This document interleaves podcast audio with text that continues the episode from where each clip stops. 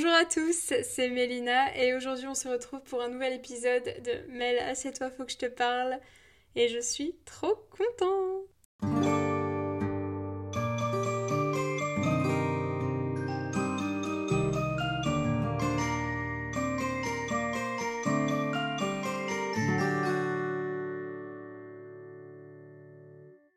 S'il y a bien quelque chose qui marque la vingtaine, c'est comment on va tous à un rythme assez différent.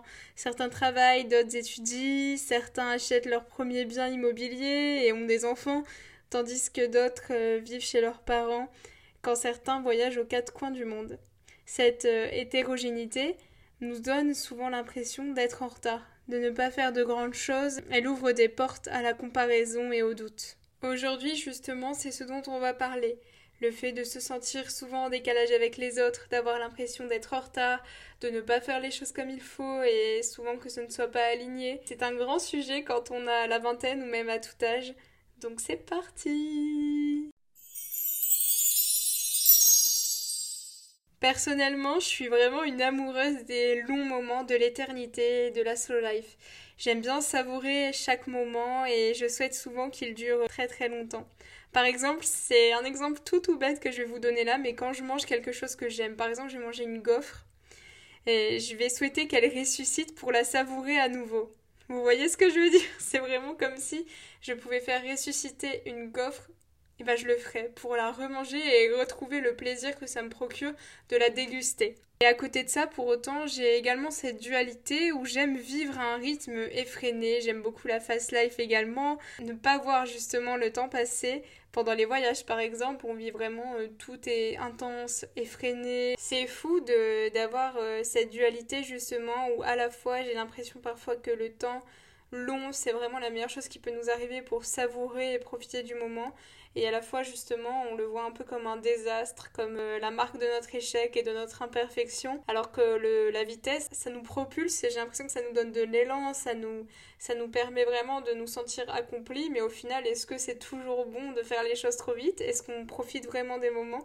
C'est un peu la question qu'on va voir aujourd'hui, surtout sur euh, le rythme et la vision qu'on a de nous vis-à-vis -vis de ce rythme. On peut souvent avoir l'impression de ne pas être à sa place, de ne pas rentrer dans une case et d'être en constant et permanent décalage avec les autres. Pour cela, j'ai un peu établi une, une, théorie pour analyser tout ça et justement analyser les moments où ça arrive, où on se sent vraiment en décalage, en retard, où on a l'impression que le temps ne passe pas assez vite, que c'est trop long, que ça n'a pas de valeur, euh, qu'on ne trouve pas de sens en fait dans ce temps qui nous semble assez euh, éternel. Donc le premier moment où ça va arriver, ça va être le moment où on remarque une dissonance quand nous ne sommes pas alignés avec nous-mêmes, quelque chose cloche. Ça peut être euh, dans nos études, par exemple, quand on a 20 ans et qu'on envisage une réorientation. Ou du moins, on n'envisage peut-être pas encore la réorientation, mais on comprend que ce qu'on fait, ça n'a pas de sens à nos yeux, ça n'a pas de valeur, ça ne nous plaît pas. Ça peut être également au travail pour les mêmes raisons, on ne trouve pas du sens, on se plaît dans un quotidien qui en fait euh, nous ne rend vraiment pas heureux. Et ensuite, il y a aussi les situations relationnelles. Ça peut être la famille, les amis et la relation de couple où on remarque qu'il y a des comportements qu'on n'est plus prêt à tolérer on remarque qu'on ne se sent plus bien auprès des siens, euh, qu'il y a quelque chose qui nous fait nous sentir terriblement mal à l'aise et euh, pas à notre place. Tous ces moments de dissonance, ça va faire que le temps nous paraît tellement interminable euh, car on se trouve dans une situation inconfortable en fait. Ces moments qui nous semblent si longs mettent alors en lumière qu'on ne ressemble pas aux autres et qu'on est sorti de la machine. Vous voyez comme si les autres ils continuaient de, de, fonctionner, de rouler à une vitesse constante et que nous, ça y est, on était un peu comme euh, un vélo qui marche pas ou quelque chose comme ça, il y a une dissonance. Et à ce moment-là, c'est justement le moment de réalisation et de constat. C'est comme ça que je l'ai nommé parce que c'est le moment où on va faire le point, où on va prendre conscience euh, justement des choses comme si le temps s'arrêtait. Il y a un arrêt sur image et là on fait le point comme euh, quand on fait pause dans un film pour remarquer les détails à l'écran, c'est exactement la même chose. Le moment qui suit, c'est le moment blanc. C'est ce moment qui suit justement le constat et c'est le moment où le temps s'arrête encore, ou ralenti pour nous laisser le temps de fixer et de changer la situation. C'est un moment où on va être à la recherche de ce qu'il nous faut vraiment. C'est par exemple ce qui va nous faire vibrer au niveau de notre travail, de nos projets personnels, de nos relations. C'est vraiment ce moment où on met les choses sur la table, on met le cœur sur la table et on recherche ce qu'il nous faut. Et je pense que ce moment, c'est le moment clé parce qu'on se doit la vérité à nous-mêmes. C'est-à-dire qu'il n'y a plus de surface possible, puisque si on ment, c'est juste repousser l'échéance. On va se retrouver avec un nouveau constat dans pas longtemps. Il faut vraiment être sincère avec soi-même et c'est le moment où si on veut avancer, en fait, on est obligé de tout déballer. Par exemple, c'est le moment après une démission, une rupture, euh, de se remettre en question, de, de voir ce qu'on veut vraiment, de se dire ah, ça, ça m'a pas plu, mais qu'est-ce qui me plaît alors, euh, qu'est-ce que j'aimerais pour la suite?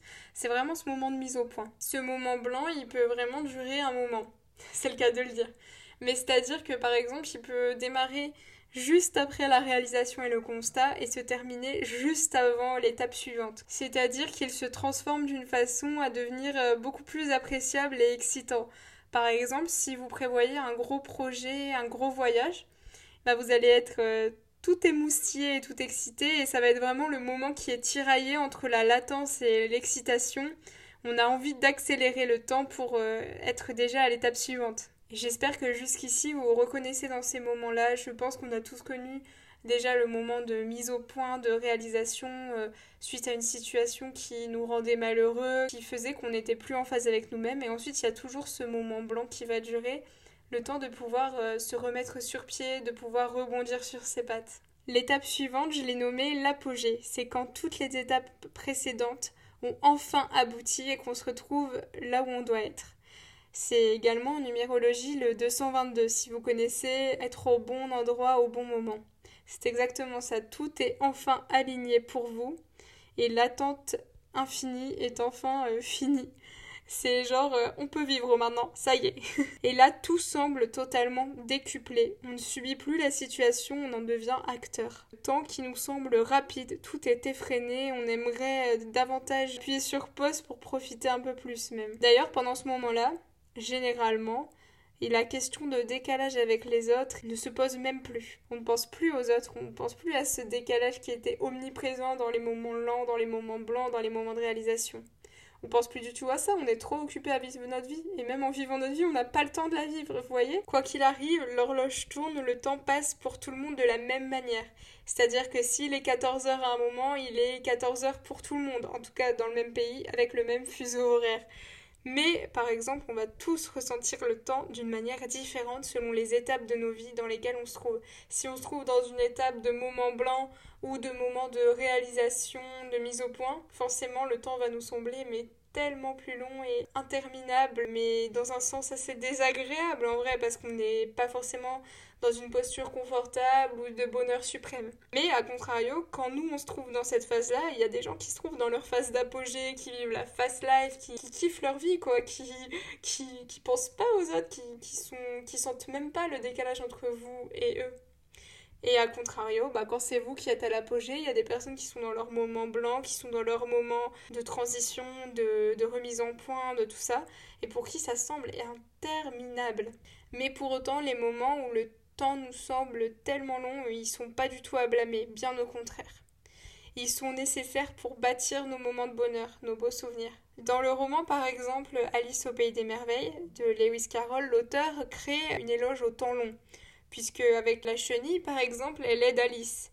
Elle l'éclaire et elle lui donne des pensées qui sont intéressantes puisque c'est des moments de vérité. Par exemple, le lapin qui court toujours après le temps perdu avec sa montre toujours en retard et toutes les actions qu'Alice peut faire dans la précipitation comme boire, vous voyez les fioles avec marqué drink me, et eh ben c'est vraiment une catastrophe quand elle boit ça parce que c'est des actions faites sans réflexion. Et donc selon l'auteur, le temps long est vraiment nécessaire pour pouvoir savourer tous les moments de nos vies ces moments où on va réfléchir, où on va trouver ce qu'on veut, où on va mettre en lumière et mettre le doigt sur ce qui nous fait terriblement vibrer et sur ce qu'on a besoin et surtout ce qu'on a envie dans la vie. Tout ça pour vous dire que ça nous arrive vraiment à tous ces moments. Je vous ferai un podcast spécialement dédié sur le sujet, mais moi je me suis réorientée déjà une fois et je compte me réorienter là après mon master.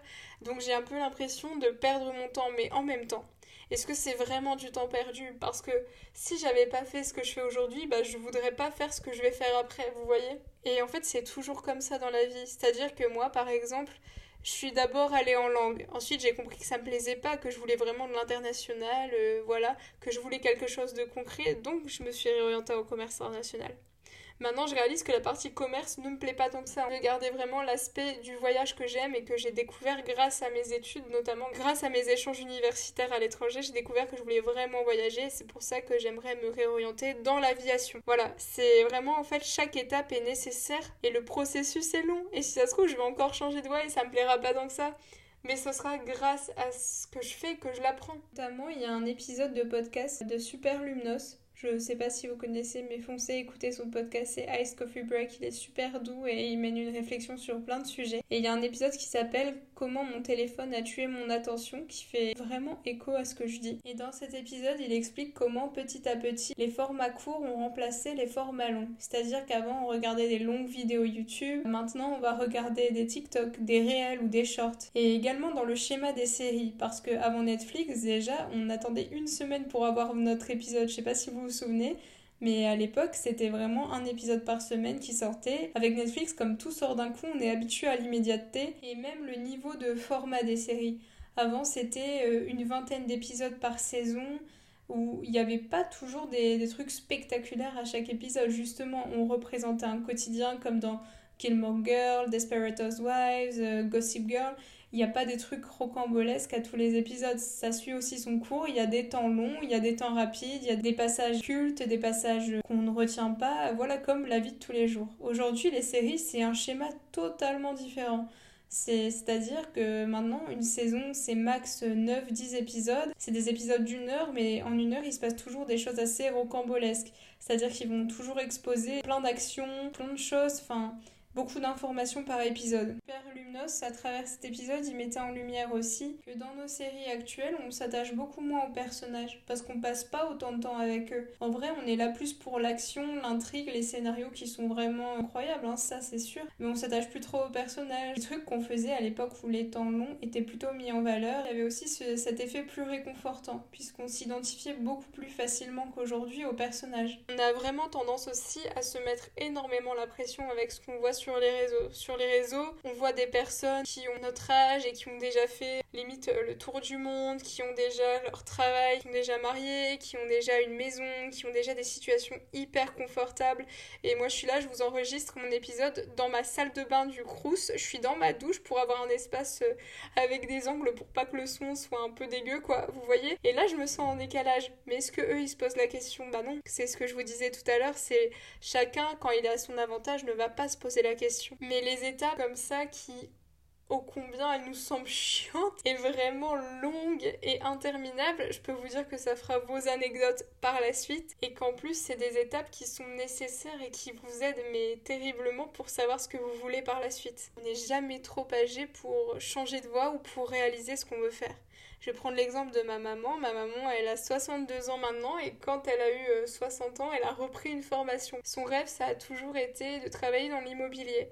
Elle est passionnée de ça. C'est pas qu'elle regarde que Stéphane Plaza, mais c'est aussi que ses temps libres, c'est de regarder des maisons à vendre sur internet, c'est de regarder des sites de location. C'est vraiment quelque chose qui la fait vibrer et qui la passionne. Mais ça, elle l'a compris avec toutes ses années de travail dans d'autres domaines, parce qu'elle était dans le social avant et elle était dans l'enseignement encore avant. Donc au final, si elle n'avait pas fait tout ça, elle aurait peut-être pas compris que c'était ça qui la faisait vibrer. C'est lancée à 60 ans, elle a repris une formation. Comme quoi, si vous vous sentez trop âgé pour reprendre quelque chose ou pour recommencer à zéro quelque part, eh bien sachez que ce n'est jamais le cas. Puisque tant que vous êtes en vie, vous n'êtes pas trop âgé. Le seul moment où on est trop âgé, c'est qu'on est mort. Vous connaissez cette phrase Tumblr euh, Vaut mieux des remords que des regrets. Bah c'est vrai, parce que si vous commencez quelque chose et vous n'aimez pas, ok, bah c'est bon, tu changes et t'arrêtes et voilà, tu tentes, t'as tenté, tu sais ce que ça a donné. Mais si tu le fais jamais, tu restes toujours avec ce goût d'inachevé dans ta bouche, cette illusion de dire et si j'avais fait ça et avec des si on refait le monde. Donc si j'ai qu'une chose à dire, c'est de tenter et que de toute façon chacun est à son rythme et que les gens qui ont soi-disant un trop bon rythme, ils ne feront même pas attention à ce que vous faites plus tard. Et au pire, ils seront impressionnés que vous le fassiez. Je suis quand même beaucoup plus impressionnée par quelqu'un qui a fait plein de choses et qui à chaque fois a changé et a su rebondir, à travailler, que quelqu'un qui a un parcours assez linéaire, même si c'est très bien aussi de trouver ce qu'on veut dès le début. C'est très très bien. Mais c'est vrai que en fait, on impose euh, le respect à des personnes qui ont trimé, qui ont galéré, qui ont, qui ont vraiment euh, tout essayer au dépend des conditions de vie. En tout cas, tout ce que je voulais vous dire, c'est que sachez qu'il n'est jamais trop tard pour commencer ou recommencer quelque chose. Et pour ça, c'est essentiel d'être honnête avec soi-même, d'être sincère et d'avoir une vraie démarche d'honnêteté. Cette démarche d'honnêteté, elle va démarrer par ce que vous allez vous dire à vous-même et ce que vous allez souhaiter. Et en fait, il faut vraiment pas s'en vouloir ni se comparer d'avoir des moments longs qui vous semblent assez fades parce qu'ils vous permettent de ressentir vos moments de bonheur à la quintessence de façon éternelle. En tout cas, voilà, c'était un épisode un peu plus court, mais j'espère qu'il vous a plu parce que c'est un peu une thématique qu'on rencontre euh, souvent à notre jeune âge.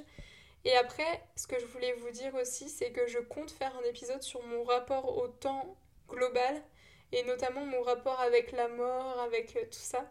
Donc euh, c'est pour ça que j'ai pas forcément tout développé dans cet épisode, que je voulais vraiment concentrer sur le rythme sur euh, justement cette notion de comparaison, cette notion d'être en retard par rapport aux autres qu'on peut ressentir à notre âge. Et je voulais également vous remercier mais mille fois et énormément pour euh, tous les retours que j'ai eus sur euh, l'épisode précédent du podcast et sur le podcast en général, ça me fait chaud au cœur. Vraiment, c'est un projet qui me, porte et qui me tient tellement à cœur que, que vos retours, c'est la meilleure chose et ça m'encourage tellement. Donc voilà, je vous fais des très très gros bisous, prenez soin de vous et j'ai hâte de vous retrouver la semaine prochaine pour le nouvel épisode. Bisous